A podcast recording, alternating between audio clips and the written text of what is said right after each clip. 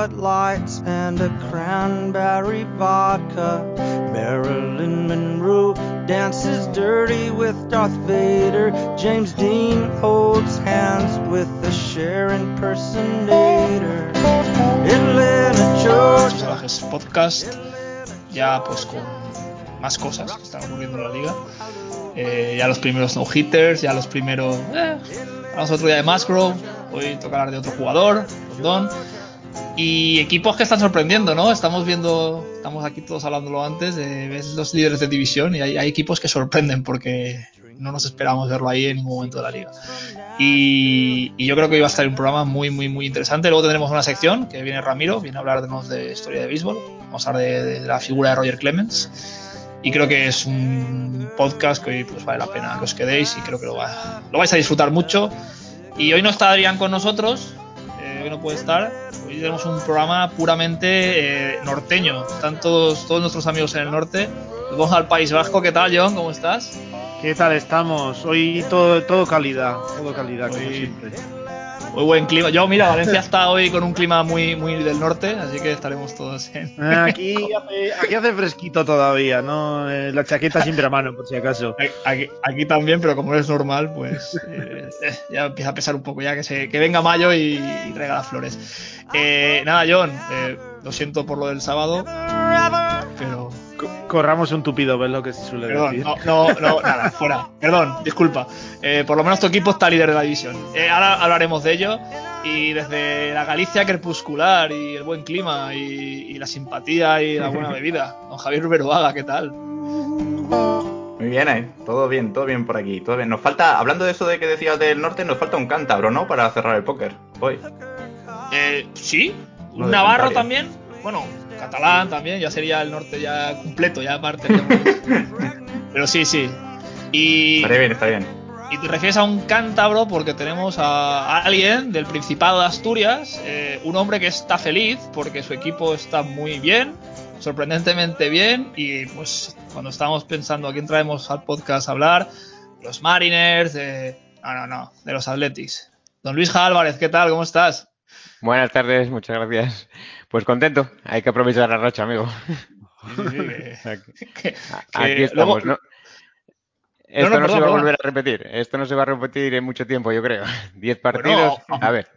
Aún A ver. tenéis el récord de 20 seguidas, ¿eh? Sí, Nadie mejor que vosotros para, para superar ese récord. Lo vamos a intentar, eso está claro. De momento son 10. Eh, luego hablaremos largo y tendido porque tenemos que aprovechar. Y bueno, por los que nos estáis viendo en Twitch, vienes muy del color de tu equipo, lo cual para sabes- celebro. los Atléticos. Y, y nada, pues eh, vamos a empezar. Vamos a empezar. Y vamos a empezar muy cerca de donde tu equipo reside. Que, pues bueno, esa serie tan magnífica, tan que se las prometía muy buenas y no defraudó, que fue esa serie entre Dodgers y Padres. Y yo te pregunto, eh, hemos visto un preludio de la Liga Ameri- de la final de la Liga Ameri- de la, eh, Liga Nacional. Esperemos que no, porque no somos de, ni de Dodgers ni de, ni de padres, ¿no? Pero bueno, yo creo que se ha demostrado dos cosas, ¿no? Quizás que todo aquello que se hablaba de, de ese duelo, ahora mismo está San Francisco entre los dos, eh, pero bueno, creo que por circunstancias más que otra cosa, un buen inicio de San Francisco y San Diego, pues también ha tenido alguna lesión que otra. eh, creo que estaba viendo que tenían el mejor eh, era de rotación, pero bueno, sí, gente como Pada y tal, pues de vez en cuando les está fallando y tal. Eh, pero vamos, que Dodgers y Uy. Vaya, nos hemos perdido. Nada, No, echa el capote, Javi. La, está, la el título. Ah, el bueno, título- yo no sé si te has dado cuenta, pero te hemos perdido un momentín. Te hemos perdido unos Sí, siete, me he dado cuenta segundos. porque se me han ido aquí la, esto, pero bueno, no, decía eso, que los dos van a estar ahí disputando, ¿no? Yo creo que seguramente hasta el último momento quizás, eh, pero, pero que los dos están a un nivel por encima del resto de la división, probablemente por encima del resto de, de- de la Liga Nacional. Pero que los Dodgers entre los dos, pues quizás tengan un puntito más, ¿no? Eh, tienen pues seis o siete o cinco o seis abridores número uno, número dos en muchas de las de los otros equipos de, de la competición. Tienen fondo de armario. Eh, dos veces han lesionado Mookie Betts y han sacado pues a gente como Zach McKinstry y tal que han rendido bien. Sabemos la versatilidad que tienen. Eh, nos están 14-4. He leído antes justo ahora antes de empezar, que están en un... Si siguen así hasta final de temporada serían 126 victorias o algo así a final de, año, que es imposible mantener, ¿no? Yo creo que se parará un poco y a final de año veremos eh, una disputa más cerrada con, los padres, pero es que es, que es un, un, equipazo, ya lo hemos hablado muchas veces, redondo, ¿no? Y ya estoy viendo aquí que le saca en, en dos semanas siete partidos a Arizona, ocho y pico a, Colorado, es un equipo que está a otro nivel. Vamos a la parte de San Diego, Javi. Eh, habían dudas de que Fernando Tatis pues, se perdiera bastante tiempo. Por suerte ya ha vuelto, ha decidido no operarse. Y bueno, eh, ya pues supongo que la perspectiva de este equipo cambia por... No cambia mucho porque era la que tenían al principio de la temporada.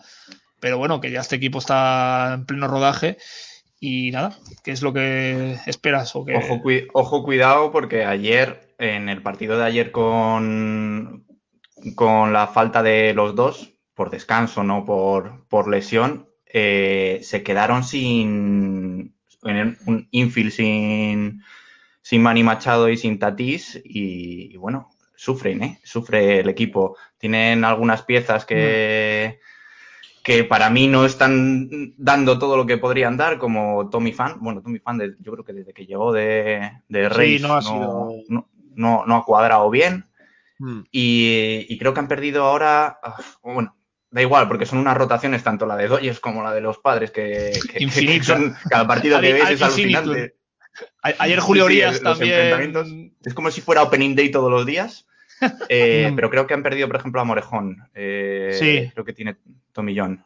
Entonces, bueno, ya, ya es limitar un poquito y, bueno, eh, estropear un poquito la parte de, los padres, que como decía John, ya dije en su momento antes de que todo esto empezara, pues los Dodgers efectivamente están un pelín por encima y así lo van a demostrar en la liga. Mm. Está muy, muy chulo ver está muy chulo ver a los Athletics, eh, o sea, perdón, a los Giants en, eh, subiéndoseles a la chepa, no sé cuánto durará, pero, pero está muy bien. He oído además que, los Giants, precisamente en lo que están muy bien, es justo en, el picheo. No sé si tienen ahora mismo el segundo mejor picheo de la nacional, detrás de los, de los Brewers quería preguntarle a, de los Brewers tenemos que hablar luego un, ratillo. Eh, quería preguntarle como eh, duelo no no pues los interliga, por desgracia son pocos los que se ven, pero siempre nos tenemos un Athletics Giants por vecinidad, por ser de la misma ciudad. Y bueno, sí que están un poco eclipsados por ese Padres Dodgers que todo el mundo habla, pero ahí están. No sé si Luisja quieres comentar algo de tus amigos vecinos. No, a mí me, a mí me caen bien. La verdad que era un equipo de los míos favoritos antes también. O sea que además tiene jugadores que me, que me gustan, como Buster Pussy. Eh, la verdad que en las ligas fantásticas era un catcher que siempre solía poner y este año la verdad que los, lo está haciendo bien. Y luego, bueno, los lanzadores, ya eh, Johnny Cueto se ha recuperado bastante y lo están. La verdad que me alegro que estén ahí arriba luchando y espero que, que se ponga por lo menos en medio de los dos. Si eh, termina el segundo, la verdad que será, será un éxito.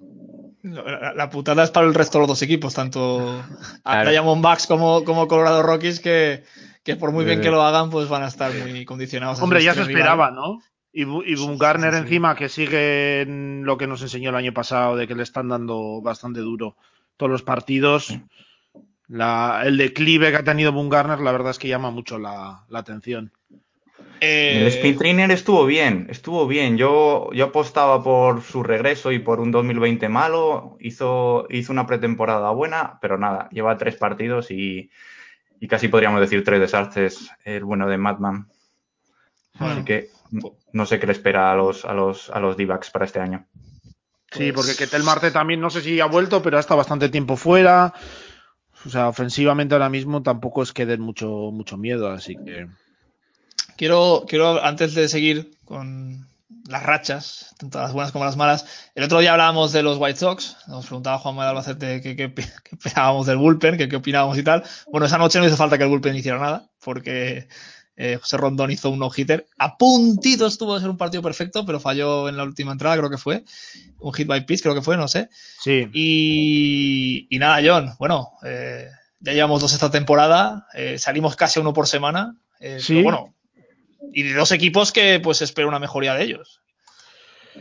Sí, a ver, sobre todo lo de Rodón que si no me equivoco, este salió muy alto en, en, el draft, mira, tercero del draft de 2014, era un lanzador del que se esperaba mucho y no ha terminado de explotar en ningún momento, ¿no? En su, a lo largo de su carrera, pues bueno, ha tenido más eh, altibajos, bastantes lesiones también eh, en los últimos años y bueno, pues le salió el, decir, le salió el partido perfecto, casi.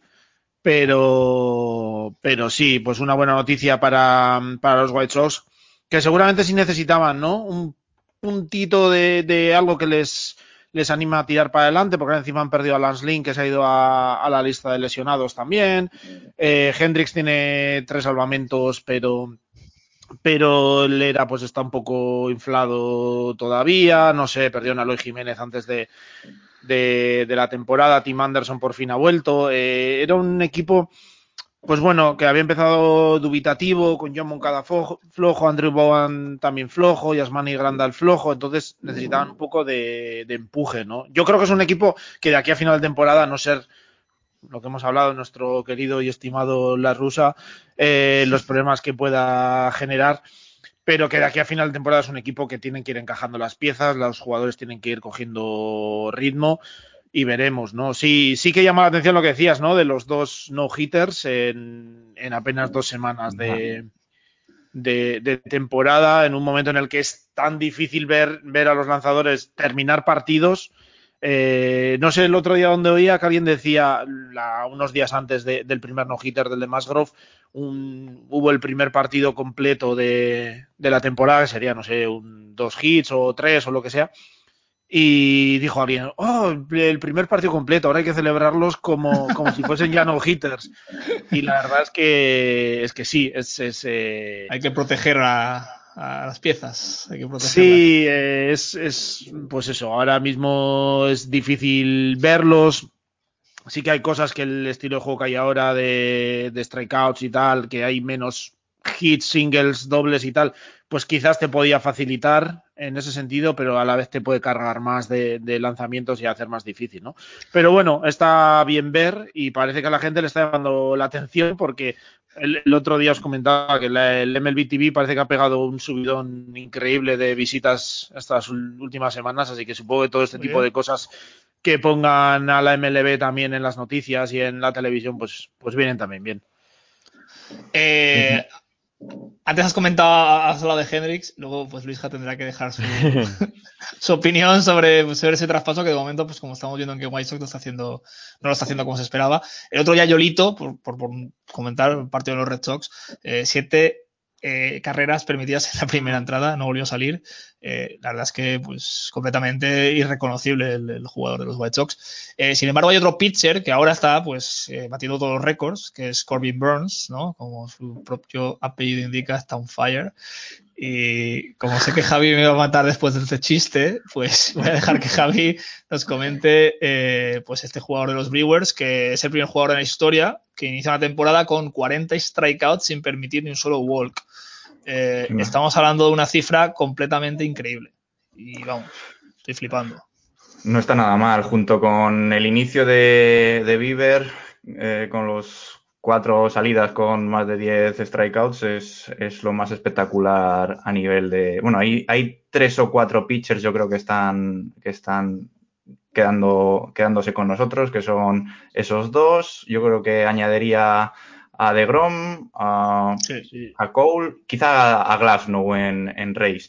Bueno, lo de Colvin Mars es, es como decía antes, eh, ayudando además a unos Brewers que, que, son, creo, el equipo de la Nacional con menor era. Sí. Y el problema es que le falta algo más al equipo. Si no, los estaríamos viendo un poquito más arriba, a los, a los Brewers. Y también está en la IL, ¿no? Sí. y, Luis Urias y, el otro día también. Lorenzo Pero no tienes la sensación, tú hablas ahora de pitchers, parece que ha habido muchos lanzadores, ¿no? Que han empezado muy bien la temporada, haciendo las cosas bien y que están llamando la atención, ¿no? Lo que mencionabas, Bauer, eh, eh, Bieber, de Grom, Trevor Bauer ha empezado la temporada muy bien también. Eh, ahí se me ha ido. Eh... Coño, el que fue de Tampa San Diego que se me ha ido totalmente ahora. Eh, el de la Snell. Snell, Snell, y tal. No, son, muchos nombres, son muchos nombres en la cabeza. da, sí, sí, no, al final te entre unos y otros. Eh, pero sí, no, da la sensación. Australiano y esas cosas que sigues. Y... De todo, no. tengo que centrarme en, en, en, una cosa. No, pero mira, estoy viendo aquí la rotación de, de, de Milwaukee y ves, ve, Corbin Burns, pues 0.37 de era, eh, Woodruff 1.96, Peralta 2, eh, Brett Anderson 2.65. con, ¿no? que, con que eh, tuviera Yelik de hace dos años, ese equipo ya sería, vamos. Sí, sí. Sí, pero bueno, ahí tiene el problema de, de, ese infield que no lo terminan de asentar tampoco, ¿no? Porque Colton Wong ahora se les ha lesionado, que es Hiura, que tuvo un año de debut hace un par de años excelente, y se ha estancado totalmente en los dos últimos años. Luis Urias, que pintaba en San Diego a gran prospecto, no terminaba de cuajar cada vez que lo subían al primer equipo y desde que está en Milwaukee tampoco lo, lo termina de hacer. Mm, eso les está pesando también, ¿no? Eh, veremos, veremos a ver cómo, cómo lo pueden solventar. Hasta, cuándo dura el fenómeno Barnes, pero bueno, de momento, eh, candidato absoluto al Cy Young a este ritmo, y creo que no habría dudas de ello. Eh, de todas formas, ahora quiero hablar con Luisja, porque es nuestro invitado hoy. Y pues bueno, eh, como buen seguidor de su equipo, eh, su equipo empezó 0-5, son los Athletics. Los Athletics siempre aquí hacemos la coña de que haga lo que haga va a jugar la wildcard. Es algo que siempre, es algo que siempre ocurre. Haga lo que haga va a perder la wildcard. Entonces, lo, lo hablábamos cuando iban 0-5, Luisja, aquí lo comentamos, dijimos, tranquilos que, que van a llegar a la wildcard. Pues bueno, eh, después de 0-5 jugasteis contra los Dodgers, que no es moco de pavo, y bueno, probasteis que la vacuna Janssen funciona, porque Janssen eh, hizo de las suyas, vosotros ganasteis en extra innings y a partir de ahí eh, Javi, está, Javi, se, Javi me quiere matar, perdona Javi. Pero... encuesta ya de a ver si cambiamos de, presentador. de, presentador. Javi está sufriendo y bueno, en fin. Eh, que después de aquello, 11 victorias en 13 partidos. Y bueno, como estamos todos un poco flipando, tú desde ya un punto de vista más, eh, pues de seguirlos más eh, de continuo, me gustaría que nos comentaras qué ha pasado para que un equipo en dos días pase de perder cinco partidos seguidos a ganar 11 de 13. Y por cierto, he leído hoy que Bob Melvin ha batido el récord ya de partidos dirigidos, ha superado a la rusa, que parece que ha sido el, entrenador que más partidos ha dirigido en, todos los equipos de la MLB, porque lleva ahí desde los años de, de Manolete. Y nada, coméntanos un poco de, tu amado equipo, de los Athletics. Bueno, pues a ver, yo estoy como fanático sobre todo porque, a ver, yo no conozco tanto como vosotros en, general, la verdad que yo sé de los Athletics eh, como fanático principalmente. Lo que ha cambiado, pues la verdad es que no es muy explicable. Las primeras cuatro derrotas han sido humillantes, porque no hay otra palabra. O sea, una cosa es perder contra los Astros, que se podía. Yo sinceramente pensaba que íbamos a ganar tres partidos de los cuatro, o sea, era lo que yo pensaba, y se perdieron, pero es que se perdieron por ocho o nueve carreras, o sea, nos metieron en un partido ocho carreras y los otros tres nueve. Fue algo vergonzoso, la verdad. Y el cambio tan radical, la única explicación es eh, en la rotación, que tantos eh, ases que habláis que tienen todos los equipos, la verdad que en los Atletis ya ves que no hay ninguno, porque nuestro as es eh, Chris Basit, que, bueno, no está mal, pero no es un as. Eh, San Manaea, que ya veis que tiene un año bueno, dos malos y bueno, ahora parece que está recuperándose, pero tampoco es tal. Luzardo, pues eso, esa es la esperanza, la gran esperanza nuestra. Ahora que se ha vuelto a poner las gafas, a ver si parece que ve mejor las cosas. Dijo que había probado con las lentillas, no le funcionaba y dice que a partir de ahora que vuelve a poner las gafas. Como y luego tenemos. Sí, eh, Charlie Sin, que se pone gafas. Ah, mítico, sí, sí, sí. Café para luego... cafeteros, Javi. y luego básicamente eso, porque el resto, pues, eh, hombre, ya ves que la pérdida, que, como comentabas antes, de Liam Hendricks, que era, bueno, el cerrador oficial y desde que marchó, pues, eh, primero eh, a los Dodgers, ¿cómo era? Blake, ¿cómo era? No me acuerdo ahora cómo era nuestro cerrador. Rainer Y tal, pues era el que se esperaba. Fichamos a Trevor Rosenthal, se, lesionó el primer día, creo que va a estar toda la temporada fuera. Sí, casi, sí. Y precisamente no lo cogí en la fantasy, o sea que tuve, suerte. El único, el único. Me quedaron Luzardo, eh, Frankie Montage y Rosenthal. En la fantasy no lo cogiste porque lo cogí yo y me lo estoy comiendo en la, pues un llamamiento para los eh, propietarios de, dicho, de dichos jugadores que por favor eh, hagan el favor y lo devuelvan. lo devuelvan a su propietario legítimo. Nos dicen, nos, dicen por el chat que les encanta eh, Ramón Laureano. Eh, menudo brazo para el outfield. Brazo y lo rápido que es, y ahí vaya ocho bases robadas.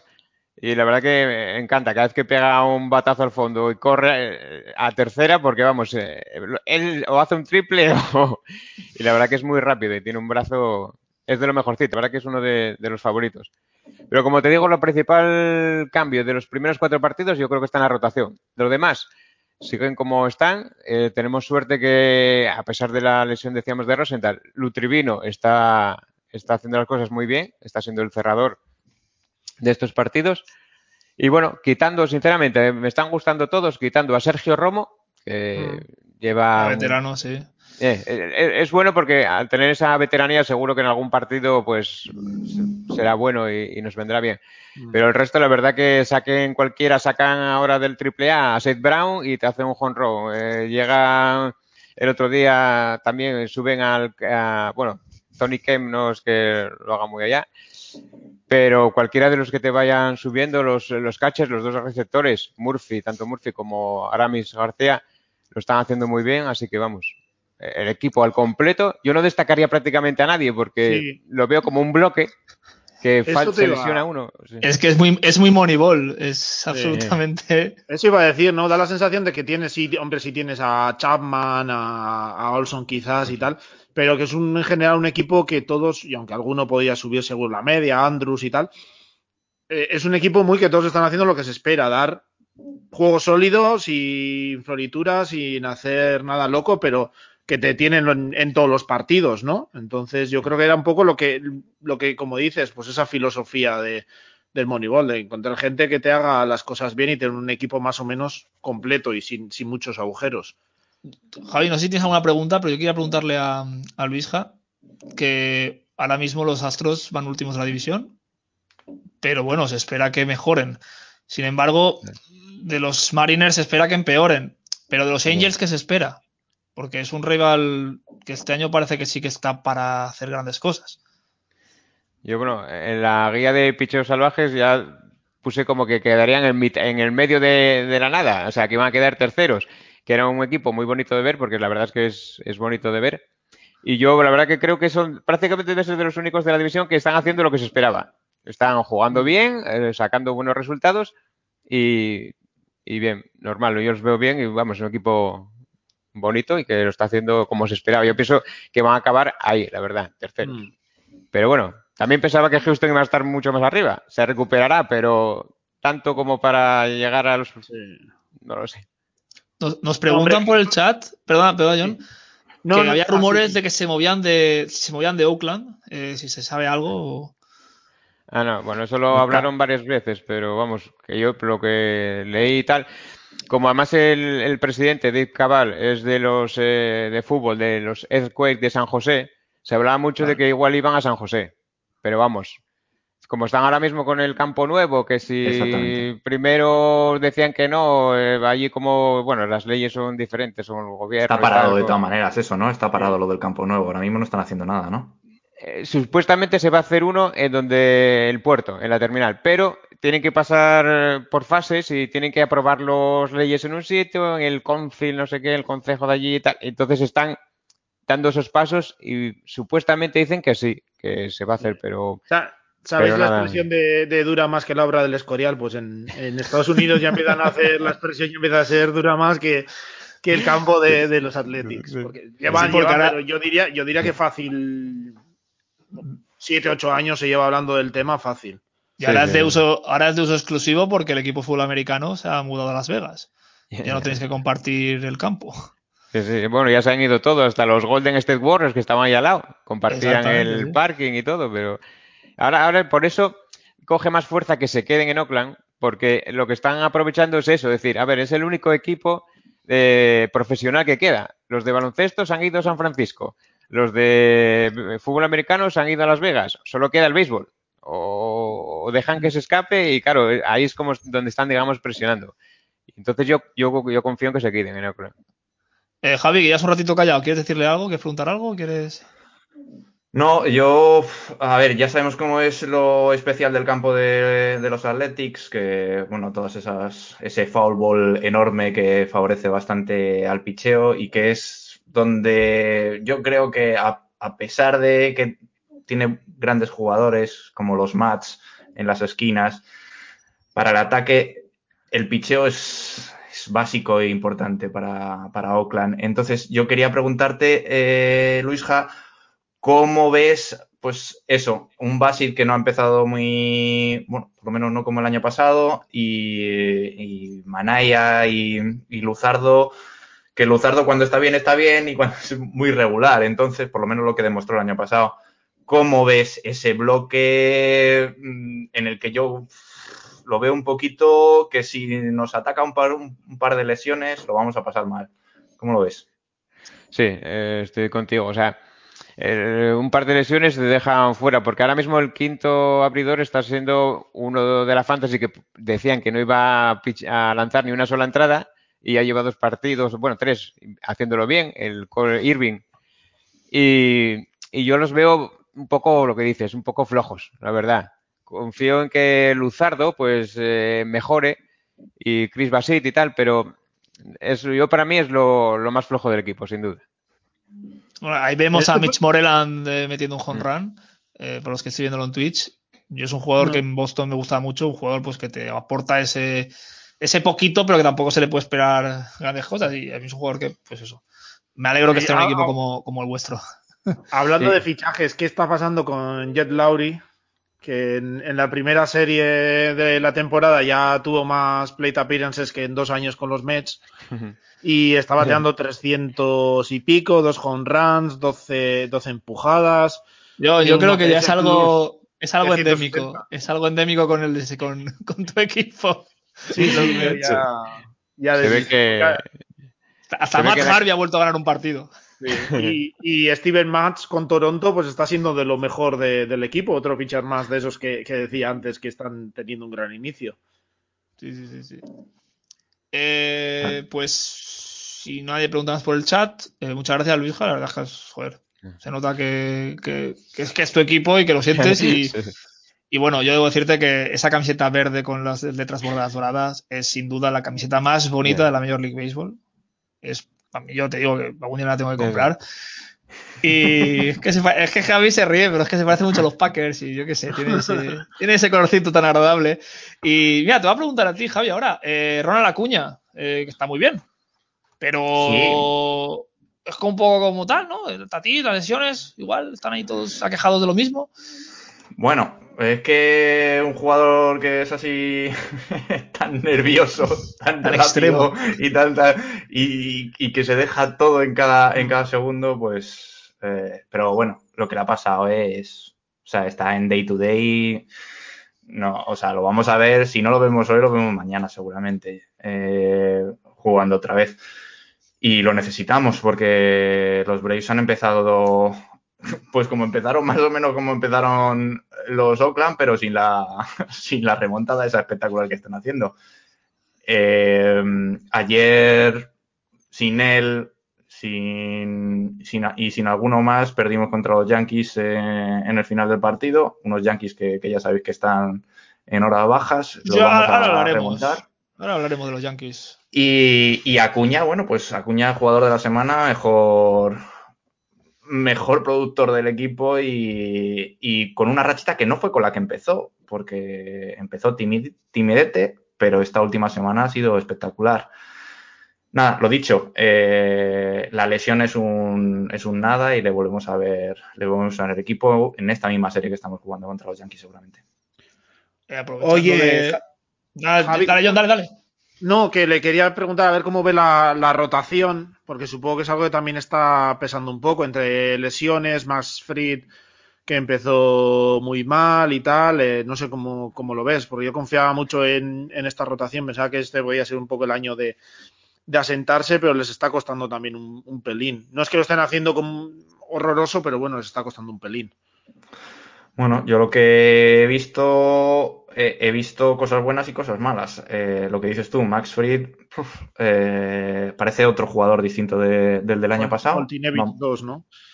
Y vamos a ver si. Bueno, todo el mundo se acuerda de Foltainevic, pero en el quinto partido de, de, de, las divisionales de 2019 fueron seis carreras para, para él y otras seis para Max Fritz, que, le, que, le, Pero, hombre, pero al pobre Max le pilló frío, hombre, está, está comiendo pipas. No se esperaba que iba a salir tan pronto.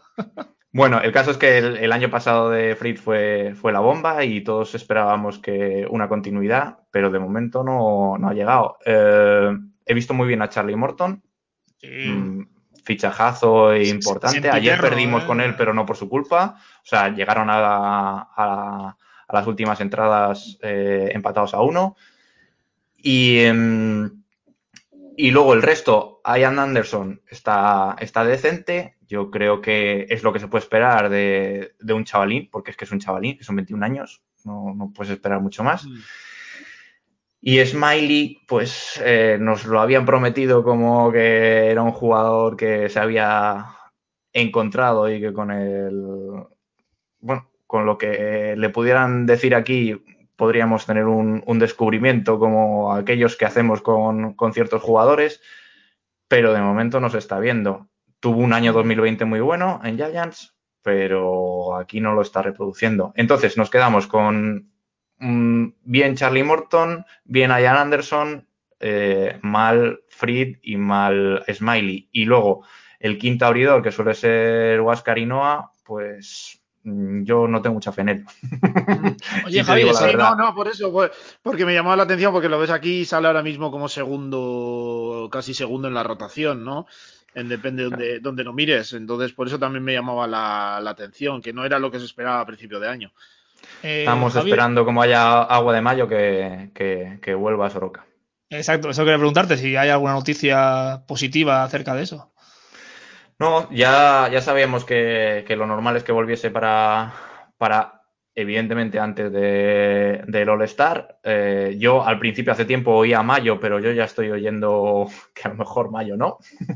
Entonces, es una pena, pero yo tenía toda mi fe en aquello de, ya sabéis, telón, telón no, telón, telón de acero. Talón de Aquiles, eh, pues es, es, el pie en un lanzador, yo qué sé. Eh, se supone que, aunque la mecánica del lanzamiento es completa, pues esperas que sea una recuperación más, pero al parecer es una, una lesión muy jorobada, muy jorobada y no querrán, apurar nada. En Fangraphs pone que también tiene de, ahora de abril también molestias en el hombro. No sé si. Ostras, pues eso lo desconozco. Eso... De, principios de mes, yo tampoco me, había enterado. Supongo que al estar recuperándose. Será viendo la tele porque. No sé. a ver, en, el sprint train enlazó un poquillo y tal, o sea. estaba haciendo cachos, lanzamientos largos o tal, quizás le haya. Por hacer un sobreesfuerzo con el brazo, le haya, le haya cascado un poco, no sé. Bueno, ahora, ahora para, no, para no acaparar tanto la nacional este, luego yo también podrás comentar el éxito momentáneo, esperemos que duradero de tu equipo. Eh, hay un equipo que comparte última posición con los Detroit Tigers en la americana que son los New York Yankees y que no nadie se esperaba pues esto. Vale que habían cosas estructurales que no pintaban bien al equipo, pero bueno, daba, les daba de sobra para ganar la división. Eh, Luisja, como rivales previsibles en una wild card. No los quiero ver en la wild card. ¿qué, nos puedes contar o qué, pareces, qué, piensas tú que, es el fallo de este equipo? ¿Qué está pasando ahí? Pues, pues si te digo la verdad, no tengo ni idea. Porque han cogido una mala racha, pero bueno, a ver, igual que nosotros hemos tenido una buena y ahora tenemos una mala, sinceramente yo creo que se recuperarán. Ya sabes que, bueno, tienen jugadores con mucho potencial como uh, bueno, Aaron Judge y Stanton, pero que se ponchan mucho. Ya se sabe que si la enganchan te la sacan del campo, pero como sigan abanicando se van fuera. Entonces, claro, depende mucho de, ese de esa potencia. Entonces, bueno, yo creo que son rachas y sinceramente creo que volverán a estar ahí arriba. Eh, John, se, habla de que Gleyber Torres puede abandonar el equipo. Gleyber Torres hace dos años parecía el nuevo Derek Jeter. Es decir, que. Ah, antes he oído de que, se lo estaban, de que se lo estaban planteando, de que se estaban planteando un traspaso. Es curioso en los últimos 3, 4 años, noto mucho en, los Yankees eh, muy poca paciencia con los jugadores que vienen de, sus granjas, ya sea traspasado, ya sea tal, pero que bueno, que han salido y que más o menos ha ido creando un hype, ¿no? Dentro de, su propia organización eh, eh, con ellos. Pero sí, he oído que Gleyber Torres podía salir hace un año o dos. Parecía el gran salvador. Hace también un par de años Clint Fraser se lo querían quitar de encima. Luego de repente tuvo una racha buena y se lo querían quedar y tal pasó algo similar con, Gary Sánchez. También creo que tiene que ser difícil gestionar en Nueva York toda esta presión, incluso para la gerencia y tal, de la prensa todos los días, portadas todos los días, eh, cualquier bateo que haga se exacerba mucho. Yo he notado, por ejemplo, con Conforto en los Mets este principio de temporada, la prensa está muy encima y en los Yankees, pues todavía más, ¿no?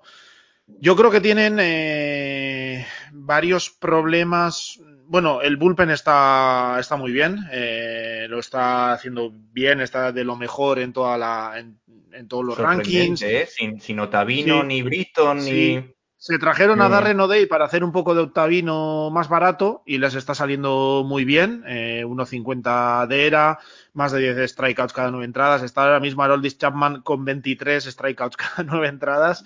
Eh, un poco. Ha jugado poco. Exagerado. Pero sí, el bullpen está muy bien, pero noto eh, un problema que puede ser más estructural y uno más eh, momentáneo. El, estructural puede ser que veo ahora mismo la rotación, que es Garrett Cole y cuatro más. Yo creo que aquí lo hablamos a principio de, temporada, cuando hicimos la previa de las dos divisiones este, que yo, yo lo comenté, lo comentamos, que parecían eh, Nationals y, Yankees, dos rotaciones muy potentes, pero que tenían un, un, suelo también muy, muy bajo, ¿no? Y es un poco lo que está pasando. En, en, unos, pues Strasbourg está lesionado, Corbin le está costando mucho, y aquí, pues Jordan Montgomery está haciendo pues esa labor de abridor 4-5 que se esperaba, pero Tallón le está costando, Cory Kluber le está costando mucho, están con eras por encima de 5 y de 6, Domingo Germán está, lo han mandado otra vez al, campamento alternativo eh, este que no, que no me salía, no están encontrando ahí nada, ¿no? Supongo que gente como David García y Clark Smith y tal la subirán más pronto que tarde porque ahí si no pueden tener un, un problema importante si no remontan ahí Kluber y, y compañía. Y luego tienen el bateo, es que no están bateando prácticamente nada. Jay Bruce se acaba de retirar a la mitad de temporada. No sé si por algún motivo personal, no, no lo he leído, pero bueno. Por edad. Son dos detalles buenísimos. Lo de Jay Bruce, que ya ha dicho, vea, me voy más. Sí, sí, y lo da, de sensación un poco. Aquí no hay nada que hacer.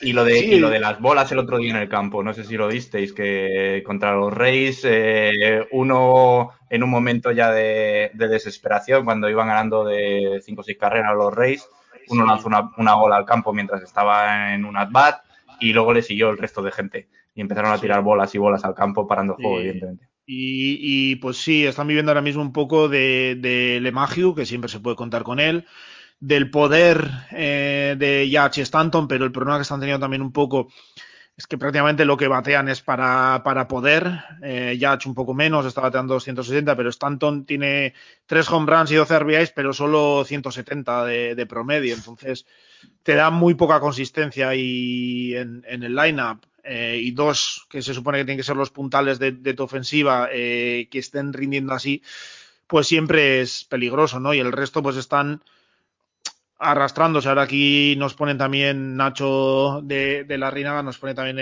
en, el chat que también andan con muchos errores defensivos.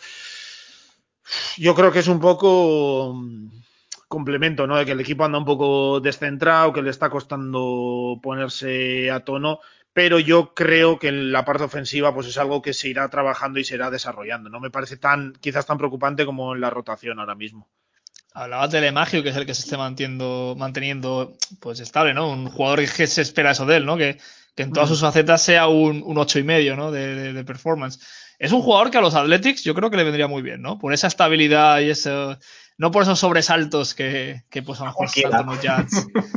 Que, no, que a lo mejor los Stanton o Chaches, o Juan Ramo o cinco strikeouts en, en cinco at-bats. Hmm. Pues a lo mejor ese equilibrio, ¿no, Luisja? Podría dar ahí el magio. Solo que creo que cobra, no cobra poco. sí, seguro, vamos. Sí, hombre, sí, todo lo que sea bueno. Nosotros recibimos a cualquiera, no hay problema. no, ah, el problema que tienen. El problema que tienen los, los, Yankees son, o sea, que es que, está, está solo Cole ahora mismo y las apuestas por Tylon y por Cory Kluber de momento no están funcionando. Ya veremos más adelante. Están hablando ya de subir a, a David García, eh, que sería lo lógico que, fuera inminente. Es que ya te digo, Sí, es eso lo que tú dices. Yo creo que, el ataque ha empezado frío, que es una cuestión de que entrarán en calor, eh, empezarán a rendir al nivel que se puede esperar de ellos, pero el, el, el picheo sí que empieza a ser preocupante, yo creo, ya para, para el equipo.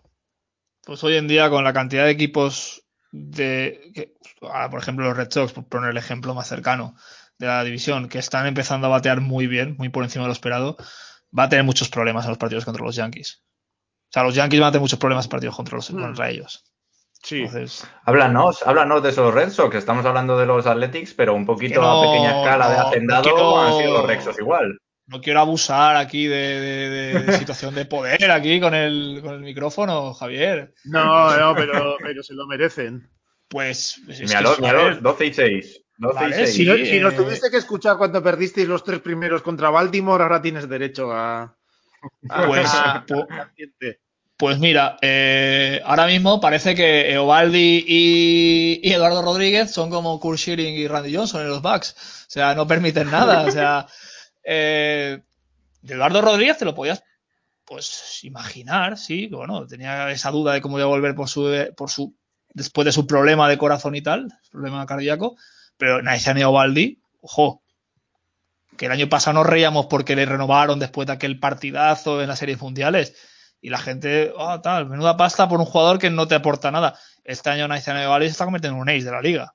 Hmm. O sea, no al nivel de otros nombres superlativos, pero ya es un jugador a tener en cuenta. Kike Hernández, bien. Pues Renfro es el que está un poco más. Eh, mejor, pero bueno, de Renfro tampoco se espera la cosa. El que sí que es una noticia muy positiva, dos, tanto Devers como JD Martínez están haciendo lo que el año pasado dejaron de hacer, y eso es muy positivo para el equipo. Entonces, la gente está muy bien, la gente está muy contenta, los partidos son dinámicos. Ayer se le gana, me he visto esta mañana resumido, se le gana a Toronto, se le gana a Ryu, que lanzó Ryu, un partido, partidazo de Bichet, partidazo de Vladimir Guerrero, y son ya partidos serios, son ya partidos que cuando sea finales de agosto, mitad de septiembre, son partidos que te vas a estar jugando algo, porque viendo que los Yankees están detrás, ojo, a lo mejor ya no te juegas la wildcard, te juegas la división. Y van a ser mm. partidos muy, muy, muy interesantes. Y ganar ahora a los Toronto Blue Jays eh, se está haciendo un trabajo adelantado. Y es lo que hablaba con Ramiro el otro día en la comida que tuve con él. El efecto Cora. O sea, hay algo que ese tío hace muy bien, que maneja. Ayer Otavino hace un partido espectacular. Sale Matt Barnes, Matt Barnes, The Closer, que es la reencarnación de Papelbon.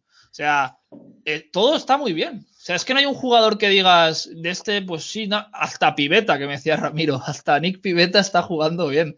Y, no sé si visteis una jugada que se tiró al home plate para el eliminado que iba a anotar, que se tiró, pero vamos, como, pero como si se jugaran las series mundiales ese último partido. O sea, y ves una mm. actitud que a lo mejor lo que hablamos de los Yankees no la ves en los Yankees. Tú ves el dogout y están haciendo todo el rato el. Ayer metieron uno con carrito, no sé si era Bobby Dalbeck o uno de estos jóvenes que, que hicieron un home run y, y, lo metieron ahí con un carrito a la compra y tal. Hay un buen rollo en ese equipo ahora mismo que lo único importante, yo no quiero lesiones ni nada, no, que dure, que dure ese buen rollo. Porque lo que está transmitiendo este equipo son cosas muy positivas. Y a ver si viene el bueno de Pepe La Torre a, profundizar más allá de los sentimientos y a concreciones más. sí, no, porque merece la pena, ¿eh? Merece la pena. Lo de Boston, yo creo que es un equipo del que se esperaba más dudas. Sí que ya dijimos que tenía un line-up muy bueno pero es que ahora mismo está, estaba aquí viendo los ratios, está decimoquinto en bases robadas, que bueno, octavo en home runs, pero es que está primero en promedio, primero en OVP, primero en OPS y primero en carreras anotadas. Es que el, otro día, el comentario que he hecho antes de Yolito, Yolito permite siete carreras que lo, revientan, que luego jugó hasta dos jugadores de posición de los White Sox. Mercedes este, que hablamos tanto, lanzó ya porque el partido estaba perdido. Eh, no es solo que Yolito no haya jugado su mejor partido, es que el, el line-up que tienes de enfrente es que los primeros seis bateadores lograron hit. Los primeros mm. seis bateadores. Mm.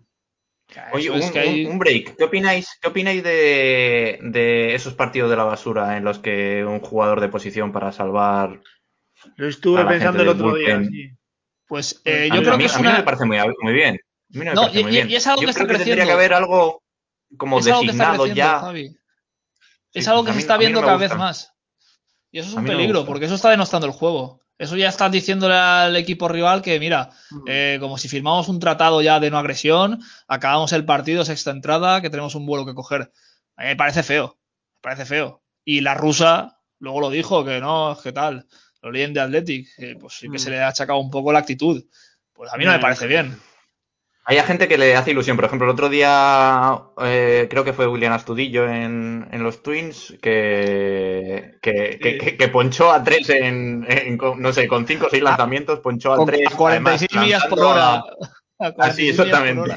Sí. Lanzando, vamos, que, casi había que ayudar a la bola para llegar hasta, hasta el home plate. Y, a la gente le hace ilusión y le hace gracia ver, ver eso. A ver, este tío que, a ver, aparte que lanza bien, aparte que batea bien, también lanza, mira, fíjate. lo, poco, lo poco gusta y lo mucho cansa, Javi. Si esto ya empieza a ser una norma, Sí, la gente no, ya, ya es una norma o una, no una norma, una costumbre, digamos, ¿no? no sé, ya se ha hablado incluso alguna vez de intentar regularlo de alguna forma para limitar el tema y tal, porque sí que entiendo por qué se hace que tú al final. es, lógico, desde, el punto de vista deportivo, es lógico, John. Pero ahora, por ejemplo, los Dodgers, los 15 partidos que le quedan contra los Rockies, con perdón para los aficionados de los Rockies, que ya vayan 9 eh, o 10-0 eh, en las primeras 7, 6, 4 entradas, vamos a poner. Hombre, pues no mola, tío. Hmm. No mola. ¿Tú qué opinas, Luis? no, porque No, a mí no me gusta. Yo, además, mira, como seguidor de la Liga Americana, de hecho, yo a mí, por ejemplo, no me gusta que el, que el pitcher bate. Yo creo que el pitcher debe lanzar solo. Estoy en contra del, de, que el pitcher bate. Me gusta el bateador designado.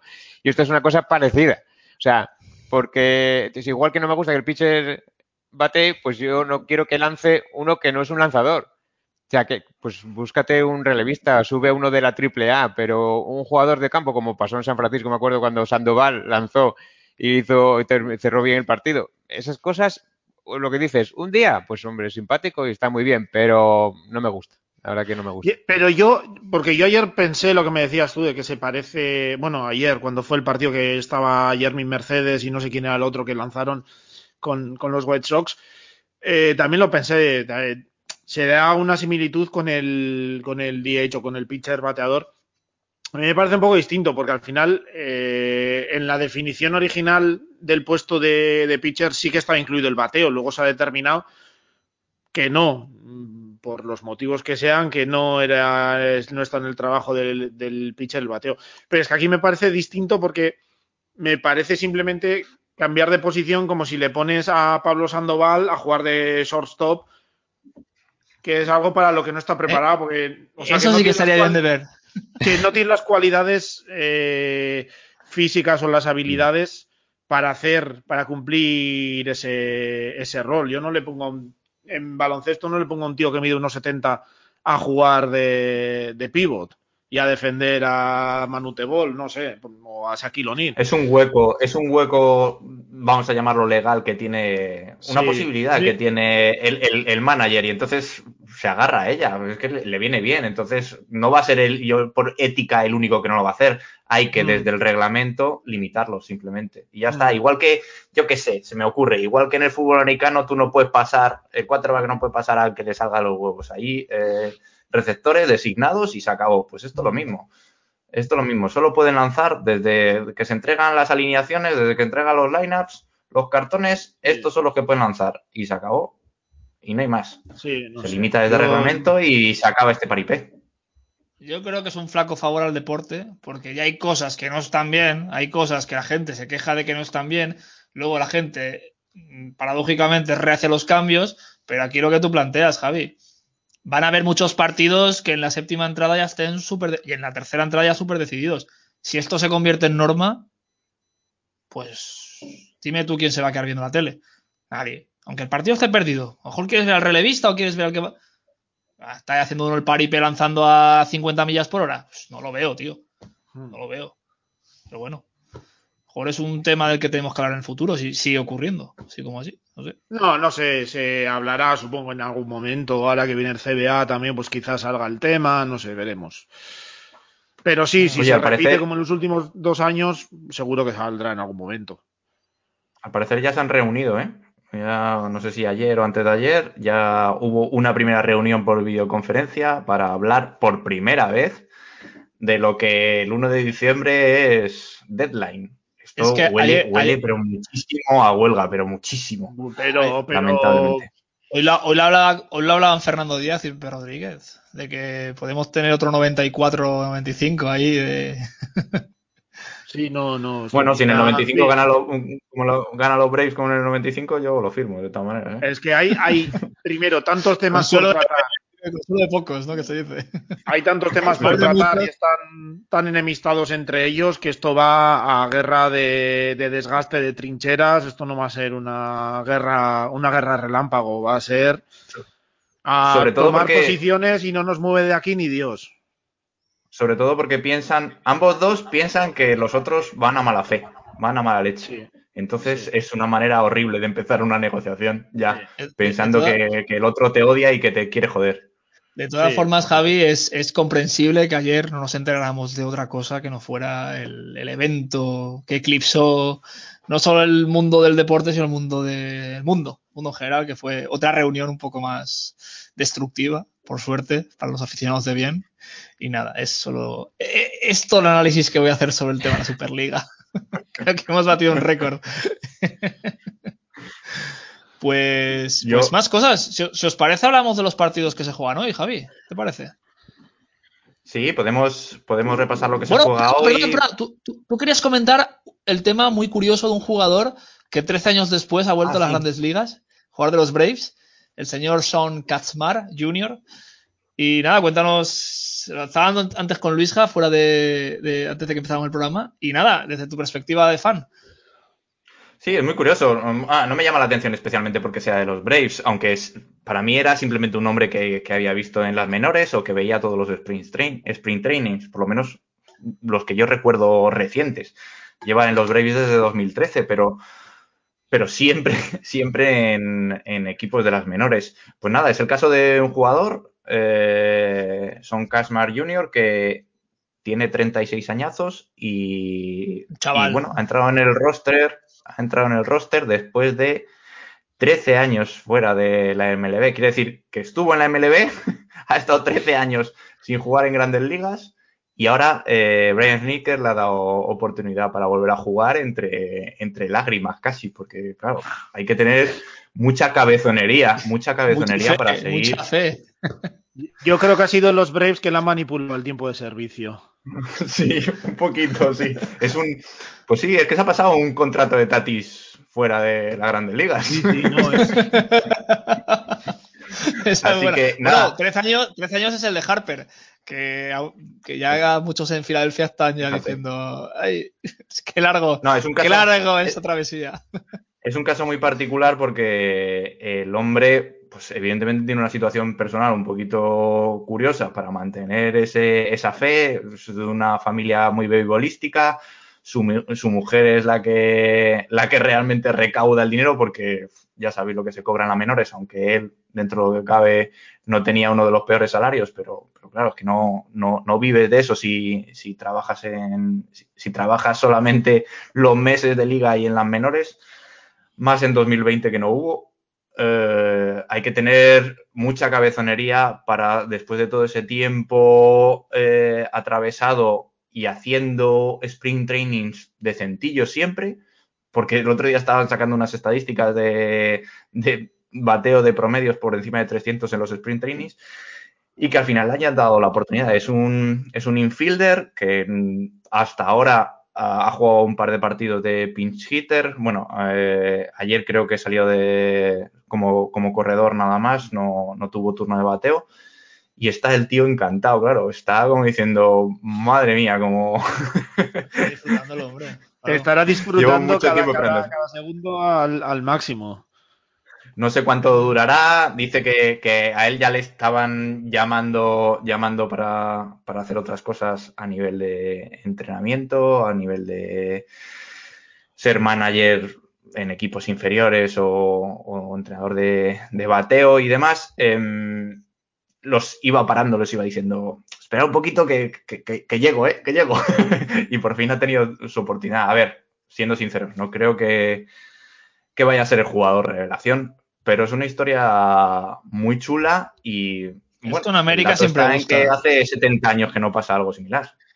Esto en América, estas historias que luego hacen una película, rollo de rookie. Eh, es que es una cosa así, pero en la vida real. Daniel bueno, está basado en. De, rookie está basado en la vida real, sí, señor. Daniel Barter a siete años o algo así, ¿no? Que había estado. Claro, hay casos de seis, siete años. Nosotros tenemos uno a, Steve Matchek, que es, eh, que es un, un, relevista que también se ha pasado seis años sin tal. 5 o 6 años es normal. Tú juegas con un equipo, tienes tu prueba, eh, te suben al, primer equipo.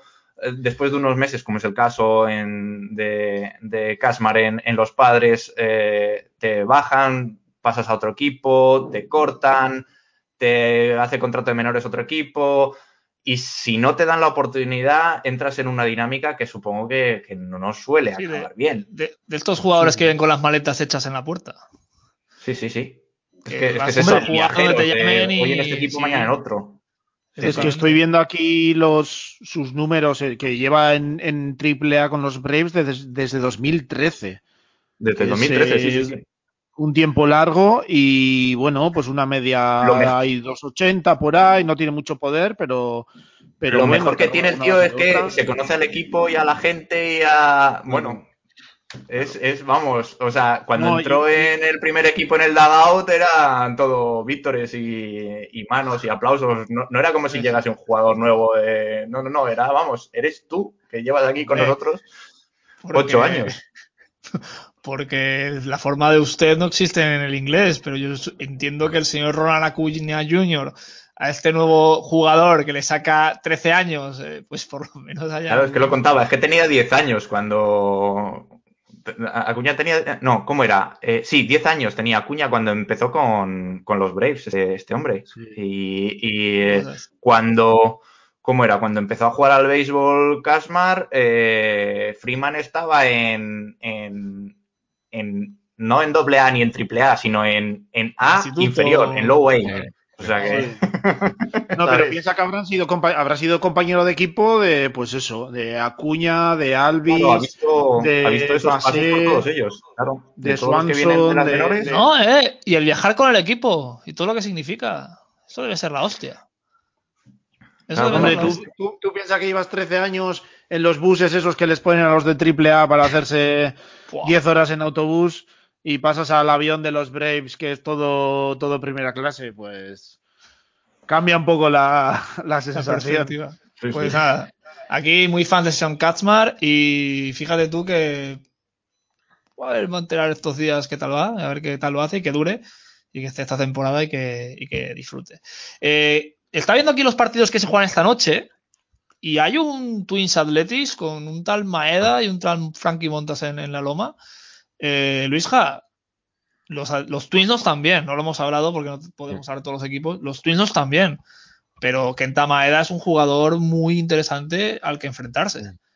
Ya, bueno, hombre, nosotros tenemos ahí a Frankie Montas que la verdad que lo que te digo, hace un par de temporadas lo hizo muy bien, fue cuando lo pillaron con alguna sustancia ilegal que se tuvo que quedarse 60 partidos fuera, creo que fue. Y lo hizo muy bien en la Liga de Invierno, ahí por Venezuela, creo que jugó.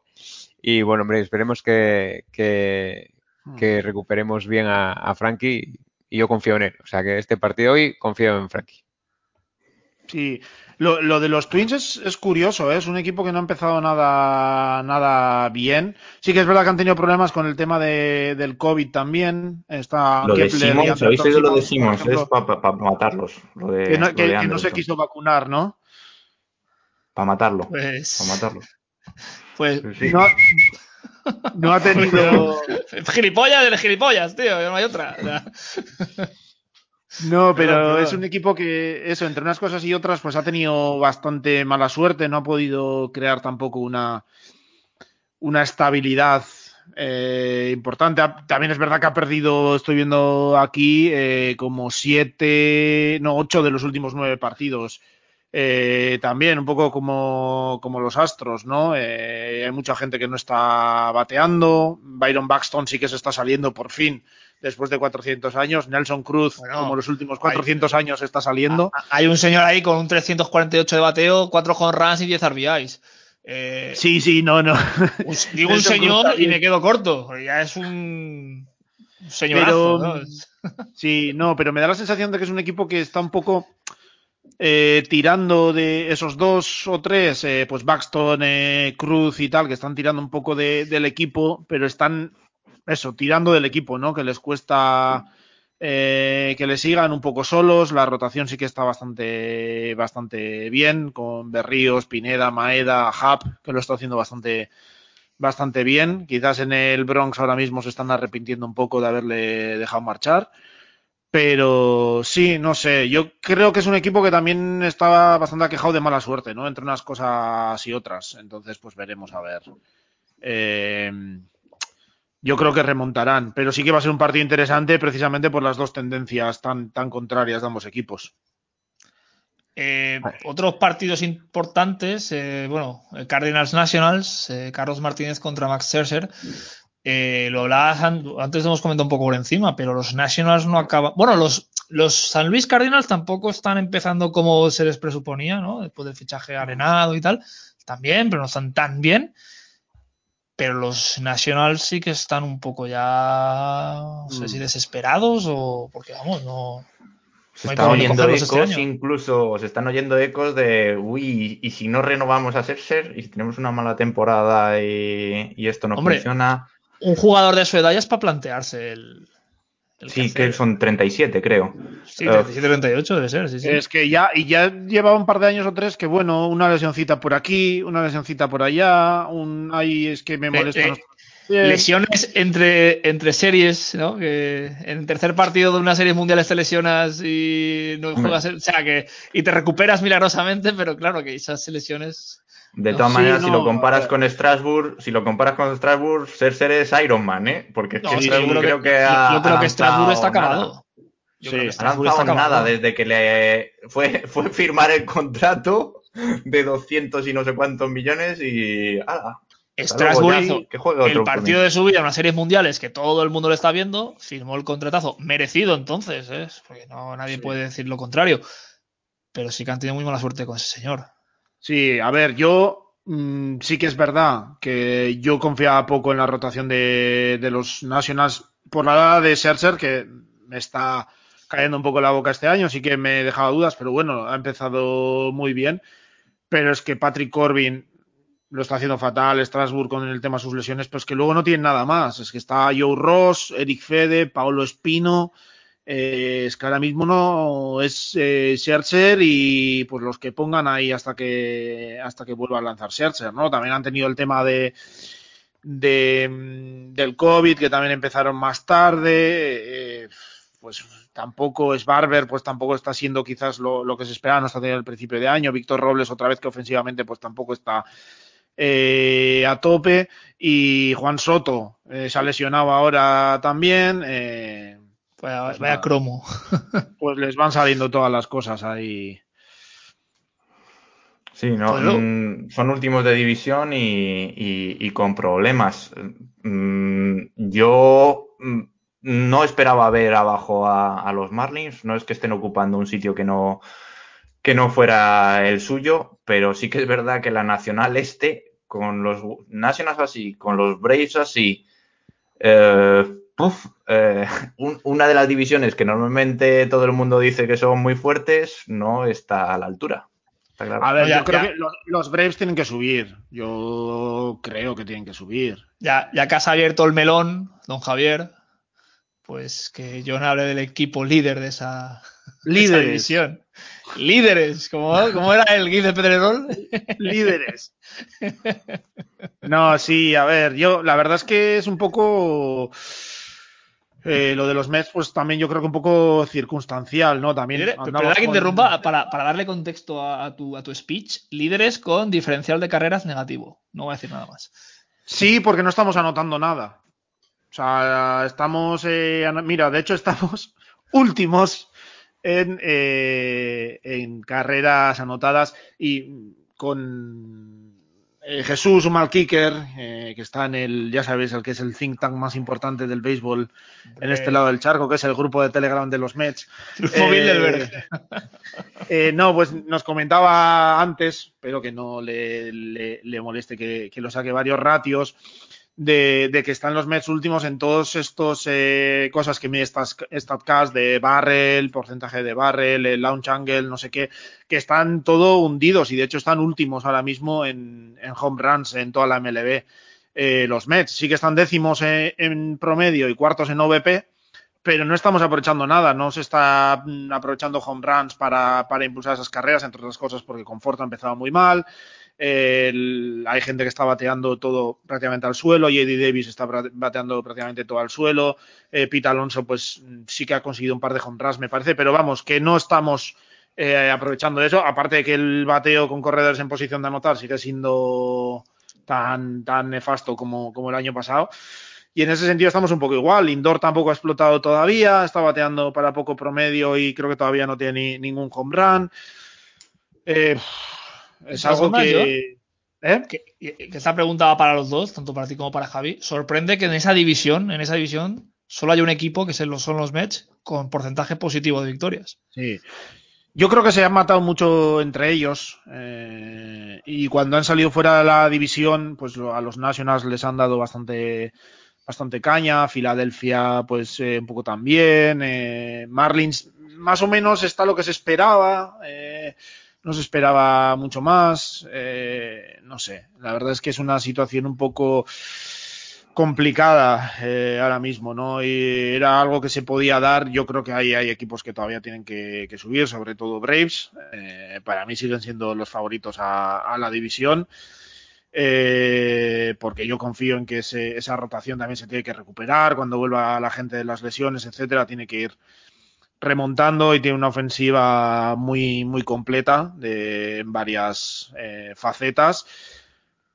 Veremos eh, a ver cómo va, pero de momento sí, hasta ahora ha sido todo un poco pues guerra entre ellos y que luego cuando han salido de la, de la división pues no, no ha ido del todo bien a este eh, paso, cuando, cuando los Braves recuperen a, Soroka, también recuperáis vosotros a Sindegar, o sea que tampoco. Sí, también puede ser, no lo sé. También es verdad que yo tenía unas expectativas muy altas con la rotación de Atlanta y quizás no podía estar equivocado en ese sentido. No, no era para tanto. Yo pensaba que iban a estar los jóvenes más listos, igual están en el Sophomore Slump, ¿no? Veremos. Eh, nosotros la verdad es que en la, rotación no nos podemos quejar. En el bullpen tampoco, creo yo. Eh, pues eso, siempre hay cosas que se pueden mejorar, pero bueno, eh, hay ahí mejor que, otros años, yo creo, ¿no? ha habido Trevor Macy que tuvo un par de partidos al principio un poco más flojo, Familia, Betances, bueno, Betances lo creo que ahora está ya a descanso porque no, no recupera su velocidad y sin su velocidad pues no consigue hacer daño. Pero la, rotación está bastante bien, están funcionando todos muy bien. Eh, Walker lo está haciendo bastante bien. Ayer tuvo problemas de control, pero bueno. Eh, a mí me está gustando bastante. Peterson ha tenido problemas de que en cuanto llenaba bases le pegaban un home run y le fastidiaban. Eh, Stroman lo está haciendo muy, muy, muy bien. Obviamente de Grom. Pero sí, eh, tenemos que empezar a anotar carreras, que es lo que nos lleva pesando un par de años. ¿Cómo lo ves, pues... ¿Tú cómo lo ves desde fuera? Pues la verdad que no sigo mucho la Liga Nacional, pero pues eh, no sé cómo están los, los, Mets. Es un equipo que me, que me caen bien, que me gustan, pero no, no, los he seguido mucho, la verdad. Te digo la verdad. esa división, los Atlanta y tal, no, no los he seguido mucho. Pues te pierde lo mejor, te pierde lo mejor de esto, hombre. Te pierde lo bueno.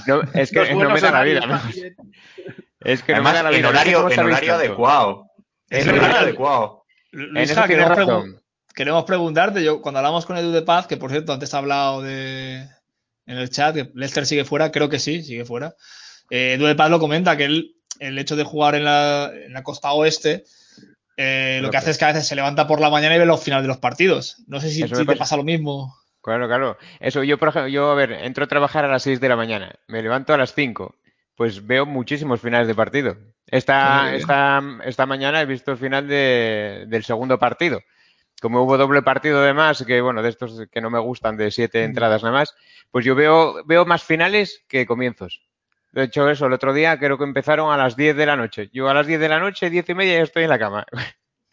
Entonces, claro, para los aficionados que quieran empezar, es mucho mejor la, costa este, en, España, claro. Porque si no, la verdad que... A mí me pasa justo lo contrario que a ti, que veo mucho las dos primeras entradas o así, luego ya quito, porque si no ya acabo dormido hasta. Está. Eh, perdón, es que no quiero, no quiero que se quite este fotograma ahora mismo que está en Twitch. Eh, está. No sé, no sé, Javi, si eres masoca o por qué. Pero ha puesto la clasificación del Fantasy. Por cierto, Luisja, aquí el, equipo de picheos salvajes y creo que todos los eh, que disfrutaron aquel fantasy contigo se lo pasaron pipa en aquel, en aquel draft. Pero ahí veo eh, el equipo de don Javier último. ¿Qué ha pasado, Javier? Pues que no tenía yo preparado el equipo cuando hicimos, no sé si os acordáis, hicimos el, el Twitch y, y bueno, entre eso y que tengo tres o cuatro jugadores de los Braves que han empezado, como ya sabéis, pues me están dando, me están dando, pero remontaremos, remontaremos, no pasa nada. el, que yo tengo a Cody Bellinger, ¿eh? Yo tengo a Cody Bellinger como estrella y no ha jugado aún, casi. Le quitaron un run además. Cago en todo, tío. El primero mira, mira, mira, mira, cómo va John. John va como un tiro. Empezó la primera jornada, fue conmigo, me metió una paliza ahí. Y ahora estoy jugando contra Mario, me parece. Así es, estamos ahí, ahí, ¿eh? Estamos ahí, ahí. Sí, ahí esto está igualado. Esto está, me, vas ganando, creo. La... Nah, pero queda, queda, mucha queda mucha semana. En los fines de semana se decide todo, tío. Hay veces que entras un viernes ganando 8-1 y acabas perdiendo la. Sí, sobre todo el primer par de días, porque igual no te ha lanzado todavía ningún abridor. Suele pasar. Es bastante, bastante habitual. Igual para el fin de semana. Pues, pues yo creo que entre esto y lo que tenemos luego preparado, me viene el señor Ramiro, eh, creo que podemos dejarlo por aquí por hoy. Eh, agradecerte mucho, Luisja, que hayas pasado. A vosotros, a eh, vosotros. Más una de las personas más simpáticas y educadas del grupo de Pichos Salvajes. Y pues, esas cosas, lo digo en serio, de todo corazón. Muchas gracias. Esas cosas siempre se agradecen. ahora que está en Javillón, pues también decir que, bueno, hemos llegado a las 500 escuchas entre los varios eh, varias plataformas de, podcast, tanto Evox como Apple Podcast, como Spotify, como también contando los que nos veis en Twitch. Y pues que está, está muy bien, está muy bien y que muchas gracias. Eh, esto es todo gracias a vosotros y que bueno, que se agradece, dan ganas de continuar con la respuesta que se está teniendo. Eh, Javi y John, muchas gracias. hombre, encantado. Hasta la próxima. Y nos vemos la semana que viene. Un abrazo a todos. Un abrazo.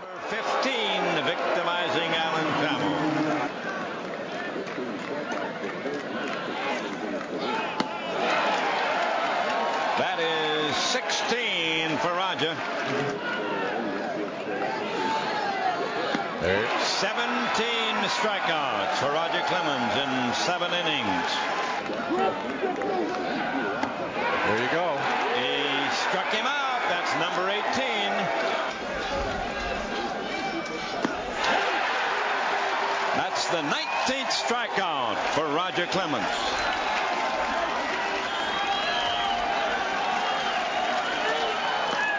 He got him. He ties his own record 10 years later from April 1986 on September 1996 Roger Clemens does it again. Well, you saw baseball history Roger Clemens tonight milestones 100th career complete game, 38th career shutout, ties Cy Young. Bueno, pues iniciamos eh, la segunda sección detrás las bases, el, la sección del programa de Pichos Salvajes Podcast en la que hablaremos de historia de béisbol, de personajes míticos, eh, eventos puntuales en alguna temporada histórica y, y bueno, de todos los personajes míticos que hablaremos seguramente en el futuro. Hoy vamos a empezar con, con uno que para muchos pues no es indiferente, ¿eh? un jugador histórico, un jugador que pues bueno, por sus por su mala fama o por sus escarceos con la ilegalidad, la cual vamos a defender aquí, no está en el Hall of Fame. Y quiero contar la historia de cómo llegamos a hablar de él. Yo el otro día estaba hablando con mi amigo Ramiro Blasco, el que muchos conocéis y que pues, ha tenido una, una presencia potente en este podcast y notable. Y hablando de casos, hablábamos de, si Jackie Robinson, él quería hablar de béisbol antiguo, de historias, y que si, que Roberto Clemente, me contó la historia del hermano de Jackie Robinson que yo no conocía y recomiendo que todos la, escuchen. Y, bueno, cuando nos íbamos me dice, Mario, Roger Clemens, ¿qué te paréis? Y yo, pues me paréis volver. Así que Ramiro, buenas tardes, ¿cómo estás? Muy buenas tardes, Mario, ¿qué tal vas?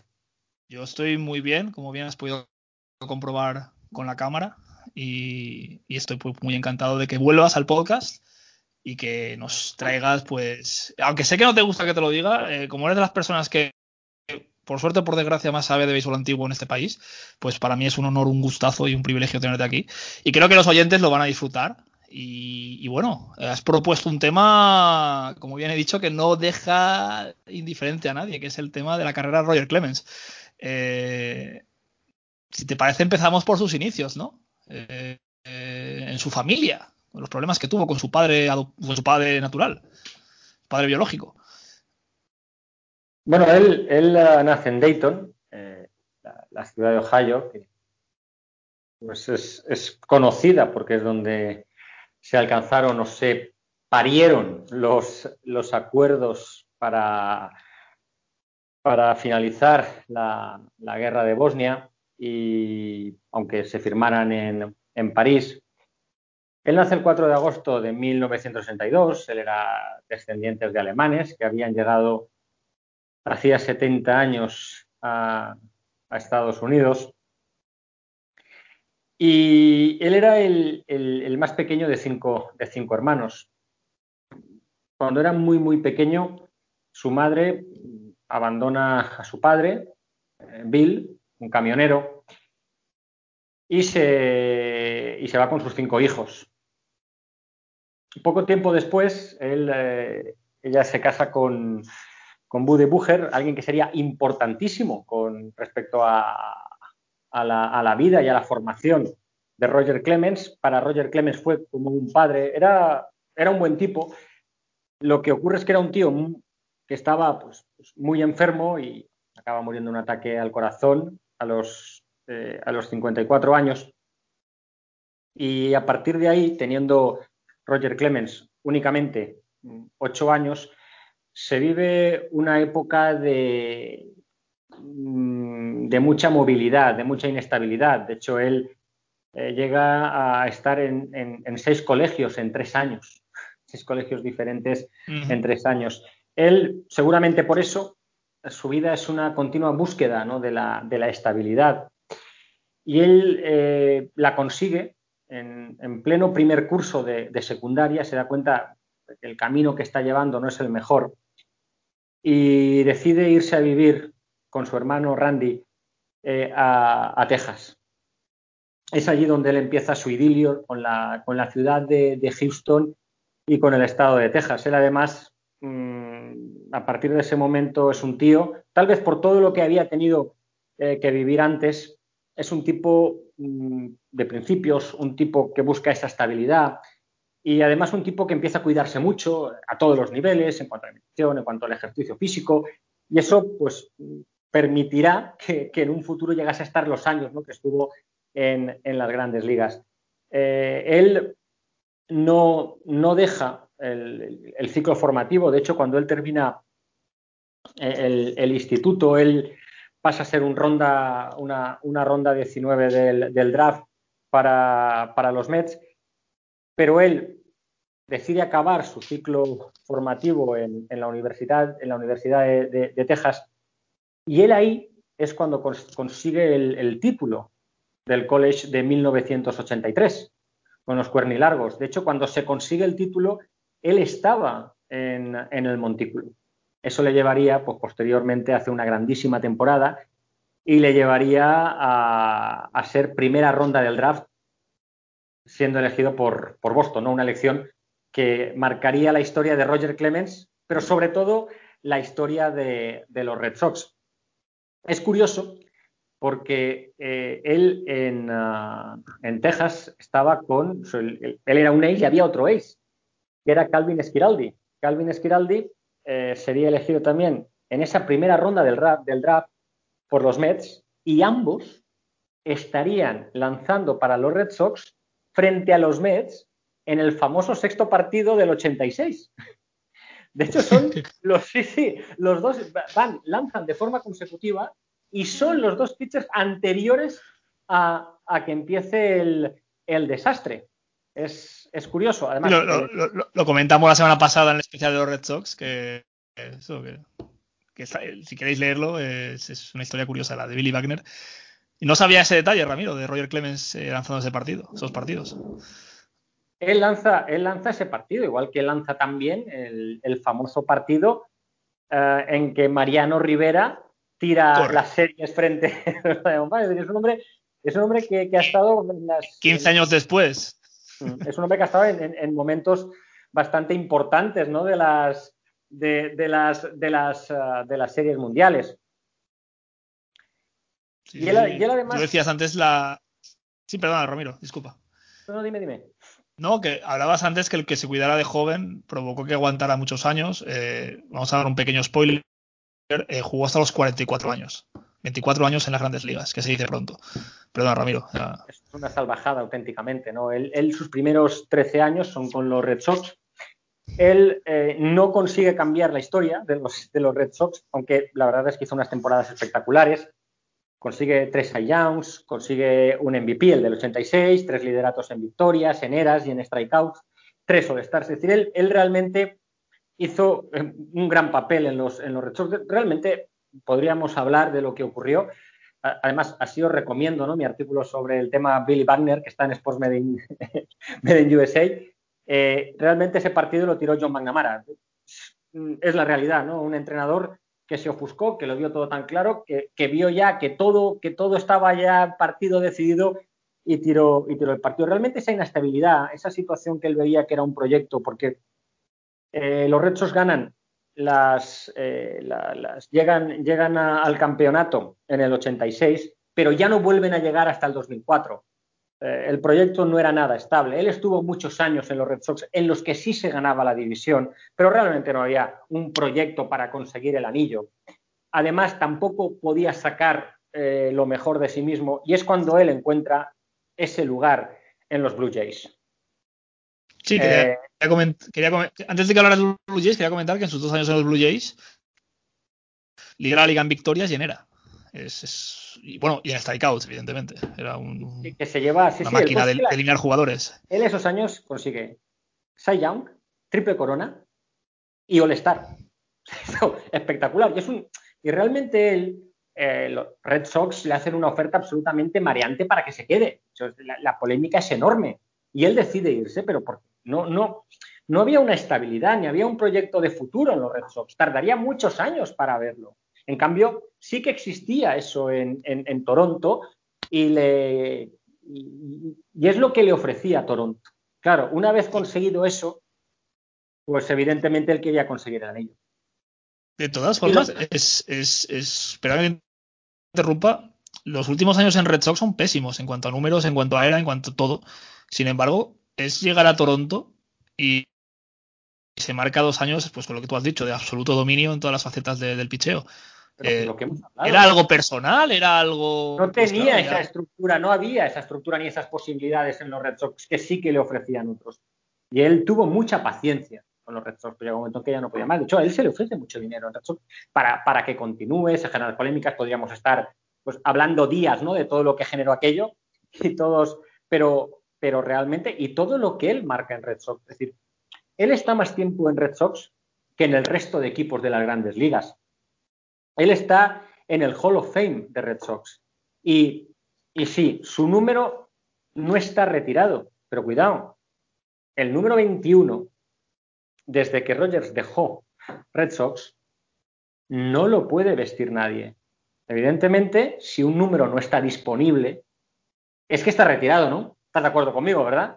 Aunque no. Sí, de hecho, de hecho es una historia que yo no sabía, Ramiro, hasta que hemos hablado antes, y me parece muy curiosa, porque cuando vas a Fenway, pues están los números de, pues, de Carton Fix, de Ted Williams, de Jan Strensky, están todos retirados, el de Pedro Martínez. Pero tú me hacías, eh, me, comentabas el detalle de que los Red Sox no pueden retirar, o que no, por, lo mejor por filosofía del club, no pueden retirar oficialmente a un jugador que no está en el. Por ejemplo, eso ocurre en los Dodgers. Eso sí que ocurre en los Dodgers.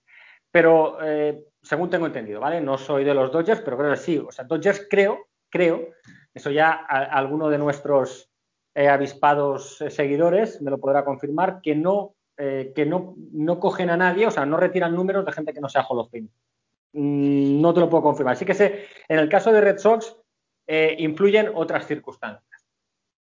Y porque no es no necesaria, no, no, es, no es requisito necesario. Pero claro, con todas las circunstancias que hay alrededor de, Roger Clemens, pues ese número no está oficialmente retirado. Seguramente tampoco la afición Red Sox necesita que sea un número retirado, porque, porque bueno, pues se consideró todo aquello una tradición, luego vuelves con los Yankees. Hubo, un resquemor posterior, exacto, sí. era una época, evidentemente ahora mm, los Yankees pues son un equipo que pues, a un aficionado Red Sox pues hasta le puede caer simpático, te digo, porque claro, no es lo mismo que tu máximo enemigo esté ganando siempre y tú no ganes nada, a que seas tú el que gana. Ahora, ahora mismo es, es un. Bueno, no quiero comentar, pero ahora mismo, a día de hoy, a 20 de abril es. no, pero, pero fíjate, no, pero fíjate en el palmarés eh, Red Sox desde el 2004 y el palmarés Yankee desde el 2004, ¿no? Entonces, no te genera esa misma, ese mismo resquemor o ese mismo resentimiento ahora que entonces. Claro, que evidentemente que el otro lo ganaba todo y tú quedaba claro que llevabas eh, ochenta y pico años o ochenta años sin ganar y, a lo mejor a saber cuándo volverías a ganar, porque nadie podía pensar que Red Sox conseguirían el título, ¿no? O sea, todo esto que toda la mierda que vino luego con los Cavs era Red Sox realmente quien no, quien no tenía esa posibilidad, ¿no? De, conseguir el título. Claro, pero, pero aunque sea así, mm, dejando, dejando de lado esa, esa circunstancia, eh, viene toda, toda la historia de, los, de los esteroides, etcétera, cuando él realmente, él sí que tuvo un juicio. Eh, él tuvo un juicio, a él, a él se, le, se le procesa por perjurio frente al, Congreso, bueno, pues por, realmente por defender su inocencia, ¿verdad? Y en ese juicio, eh, en el que sí que tiene por objeto si él había tomado sustancias prohibidas o no, acaba, acaba absuelto. Es decir, mm, realmente en el caso de Roger Clemens es muy dudoso eh, que él tomara ningún tipo de sustancia de una forma consciente y deliberada. Eso, eso sí que es, eh, la verdad es que es un debate que tampoco vamos a dedicarnos aquí, pero sí que eh, de forma consciente y deliberada él él no tomó esas, no, no tomó sustancias, otra cosa es aconsejado, orientado, no lo sé, pero que de forma consciente y deliberada él no, él no tomó, y además que pues un juicio que, quedó claro y que, quedó absuelto de ese, de ese perjuicio. Eh, yo creo que el arte del año 99, que es cuando después de dos años magníficos en Toronto, eh, da lo que ya hemos hablado, que son los años en los Yankees, Comentabas el, eh, el, año 2001, que pues aquel mítico séptimo partido, que bueno, para los que estén empezando a ver béisbol ahora, es de los mejores partidos que se han jugado en esto, por, por, la importancia que tuvo y por los pitchers que, que se presentaron aquel día, ¿no? Kurt Schilling, Randy Johnson, eh, Roger Clemens, Mariano Rivera, es que parece... Aquello, es espectacular, ¿eh? O sea, la gente, ese partido, la gente lo tiene que ver. es, es impresionante, es impresionante. Está en YouTube porque yo lo he visto varias veces, lo reconozco, no me escondo y es una auténtica maravilla. Sobre todo ver salir a Randy Johnson eh, del bullpen después de haber lanzado siete entradas el día anterior. me parece algo, me parece un momento icónico en la historia del béisbol. Pero sí que quería comentarte, Ramiro, que Roger Clemens da ese paso que tú has comentado, en el que, bueno, pues llevo 17 eh, años, casi no, 15 años en la liga, eh, no he podido ganar ningún anillo, me voy al equipo más poderoso, que en años era un dominador absoluto, y ya pues por fin ya consigue ¿no? sus anillos, consigue dos, y bueno, pues ya pues tiene todo lo que a, todo jugador de su, de su nivel pues se le presupone, ¿no? Que sea un, anillo. Lo que este año ha conseguido Kershaw y que la historia pues ya poder hablar de él con, otra cosa, de otra forma. Roger Clemens ya se quita esa, esa, esa carga, ¿no? De no haber conseguido el anillo. Y quería que preguntarte esos años en los Yankees, Ramiro. Sobre todo él tiene dos etapas en los Yankees, con un preludio de tres años en Houston, luego pues va a retirarse a los Yankees con 24 años. Pero esos años en los Yankees que son pues muy buenos, ¿no? Sí, al final, al fin alcanza el anillo, ¿no? Alcanza el, anillo, 99, eh, 2000, se lleva otro Saiyan en el, en, el 2000, en el 2001 y lo cierto que ya, pues ya en el 2003 decide retirarse. Veo, veo que en 2001, eh, con 38 años, gana 20 partidos. Eh, siempre hablamos un poco de esa pero estamos hablando de un cosa de las victorias, pero 20 partidos es, una tralla, es una barbaridad. Pero, imagínate, pero si estamos hablando de un tío, ahora me retiro, ¿vale? Y luego me dicen, oye, no, mi ciudad es Houston, porque es realmente donde he sido persona, donde me he formado, y, y, viene, pues, pues Andy Petty me dice, oye, muévete, hombre, venga, vente y vamos, vamos a seguir, ¿no? Y el tío 2004-2005, Cy Jones. Y, y, lleva a a, los Astros, o sea, no solo, no solo estamos hablando de un Cy estamos hablando de un tío que lleva a los Astros al único título que tienen de la Liga Nacional. Ah, es que el tío acaba retirándose en el 2007 y acaba representando a Estados Unidos en el Clásico Mundial del 2006. Es decir, que estamos un tío que tiene una carrera que lo único es eh, lo que el, tipo este, la mierda que le haya podido echar el Magnamí, este, el tipo este, ¿no? El que dijo que le inyectó que no sé qué, que le inyectaba esteroides, que le inyectaba de tal, que no sé cuánto, ¿sabes?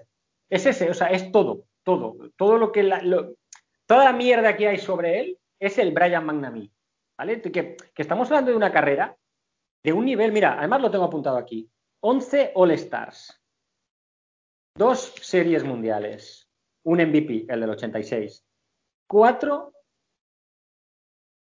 lideratos de las grandes ligas en victorias, siete en era y 5 de en strikeouts. Joder, esto es una barbaridad. es que ese, espera, que te interrumpa, uno de, de liderato en era lo consigue con 42 años y consigue en 32 partidos de titular 1.87 de era. O sea, estamos hablando de números de Jacob de Grom ahora mismo. Con 42 años. Además, era un tío muy de ahora. Es decir, era un tío eh, que agresivo, el, rey del strikeout, eh, con un gran repertorio de lanzamientos, podía acumular muchos y entradas por encima, mucho más que cualquier otro lanzador. Hoy en día, los contratos que hubiera conseguido este tío hoy en día hubieran sido brutales, brutales. Brutales. Y bueno, eh, es verdad que pues, es lo que se habla todos los años, por desgracia. Junto, siempre aparecen dos nombres, también aparece el de Sammy Sosa también, pero siempre aparecen dos nombres por encima del resto en los pues, la semana del Hall of Fame, que son los de Barry Bonds y los de los de Roger Clemens. Yo sé que también tú eres defensor de Barry Bonds por todo lo que representó más allá de. Es que vamos a ver, es que mm, hay gente. Se ha demostrado lo que se ha demostrado. Estamos hablando siempre en, ah, con, pues con, a través de testimonios de gente que yo qué sé, es como el caso del Brian McNamee. Vale, tú que eras.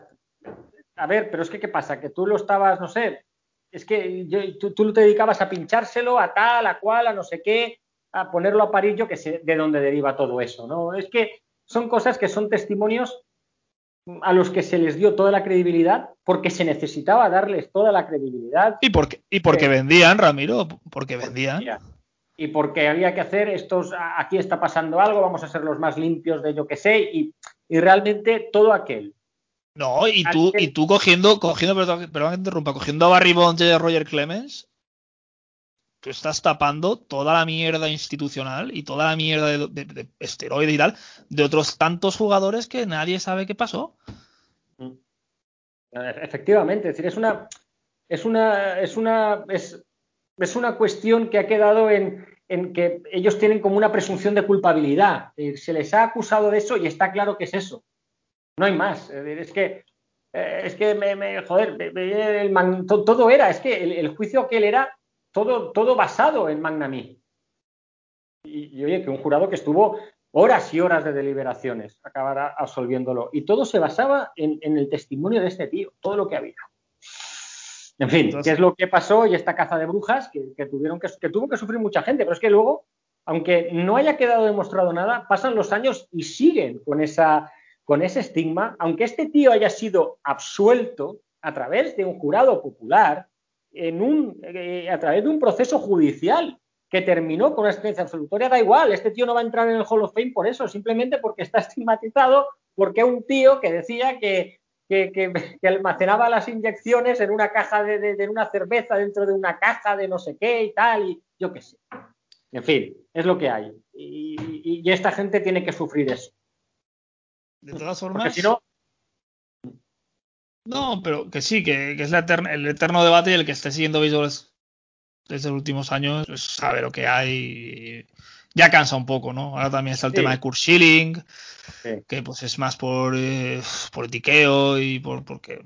Bueno, sí, eso es otro tema. no, tiene la mejor, no, tiene la mejor labia para quedar bien con, con la gente, pero bueno, eso es otro tema. El tema que yo quiero. También le ha pasado factura el, politiqueo a, a, Roger Clemens. Correcto, me comentabas que era pues eh, seguidor, ¿no? De, Sí, no, no, él, estuvo a punto de presentarse, es republicano, y estuvo a punto de presentarse a senador en, Texas.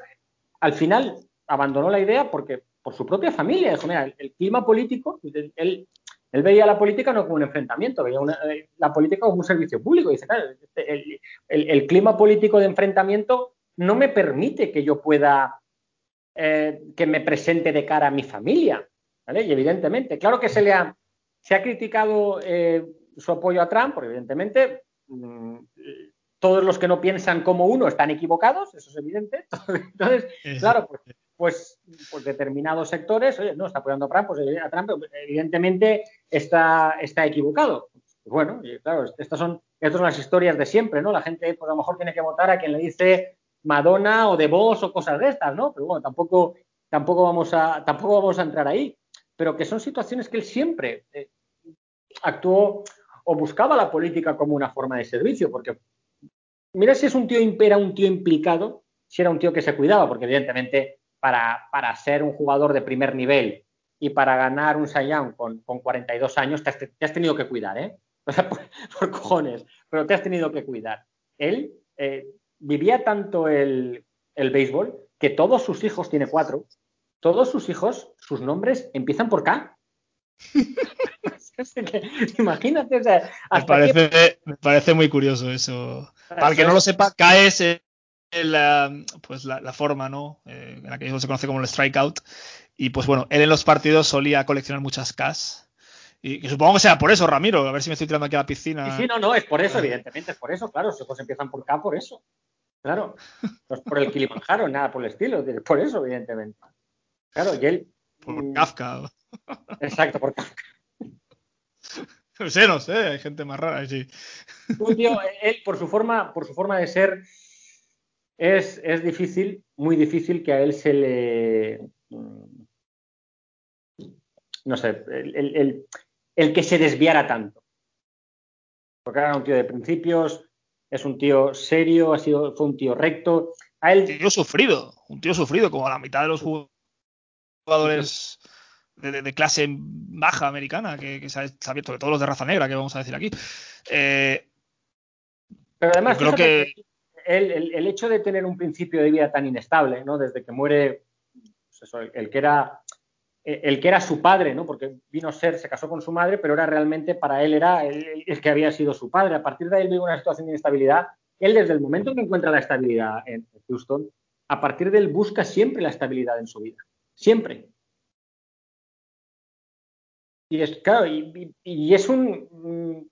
Y de eso deriva. A lo mejor si no hubiera tenido esa inestabilidad inicial, eh, no hubiera sido un tío tan de, cuidarse tanto, tan formal, tan serio, tan de principios. No lo sé.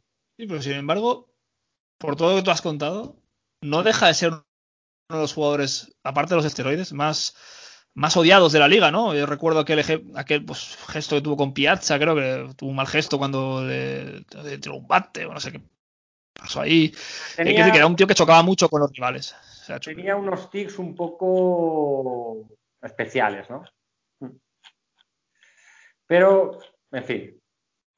Yo, yo recuerdo, Ramiro, cuando, cuando hicimos el programa con Fernando Díaz y con John, de los mejores jugadores de la historia, eh, ellos eligieron de pitcher, mano, pitcher diestro a Walter Johnson y tú elegiste a, Roger Clemens.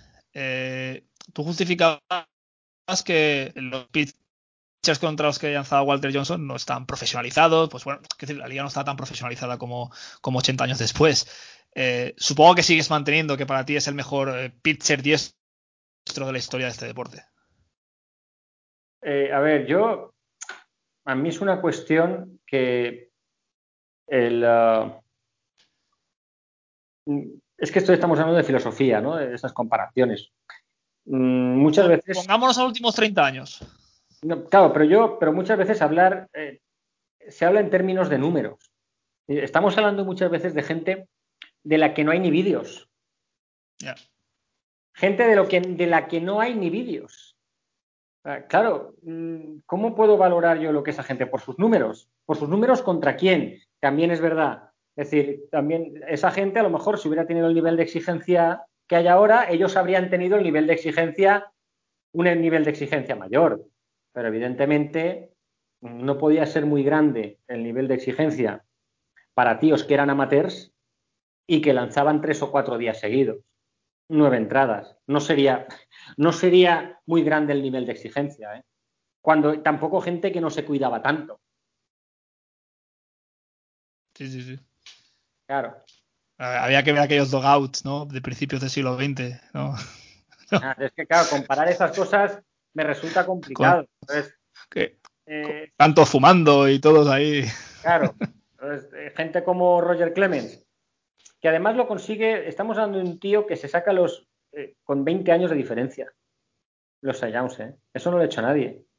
Pero es que nadie, claro, es que es que nadie eh, ha conseguido. Pero porque no vas a tener a nadie con 22 años que te hagan Saiyang a día de hoy y nadie que lo haga con 40, bueno, mejor con 40 y pico, una buena temporada de Grom o de, pero es que yo no los veo dentro de 5 o 6 años al mismo nivel. Mira Scherzer con 37, que está ya es, que los ves lejísimos de ese nivel. Es muy difícil. Siete Saiyans, el único. Solo él lo ha conseguido con dos o más equipos de forma consecutiva. De conseguir dos. Eh, solo uno ha conseguido el con Red Sox y Yankees. Solo uno lo ha conseguido con cuatro equipos distintos. Y solo lo ha conseguido un tío con los 19 años de diferencia que hemos hablado. Y además solo, solo un tío ha conseguido 20 strikeouts en un partido. Y él ha conseguido los 20 strikeouts en dos ocasiones. Hostia. Cuidado, ¿eh? Es que eso, eso, sí que es algo, eso sí que es algo porque yo recuerdo de Kerry Wood con Chicago, que aquello fue, se aparecieron, se alinearon los planetas, pero es que conseguir 20 strikeouts en dos partidos consecutivos me parece algo, eh, es que no, no hay, no, hay palabra para definir ese, esa hazaña. Creo que no hay palabra para definir esa hazaña. Ciertamente, y bueno, merece, pues que no tiene. merece el respeto y merece una, eh, una, una valoración que, no tiene, ni va a tener, por toda la mierda esta, ni va a tener.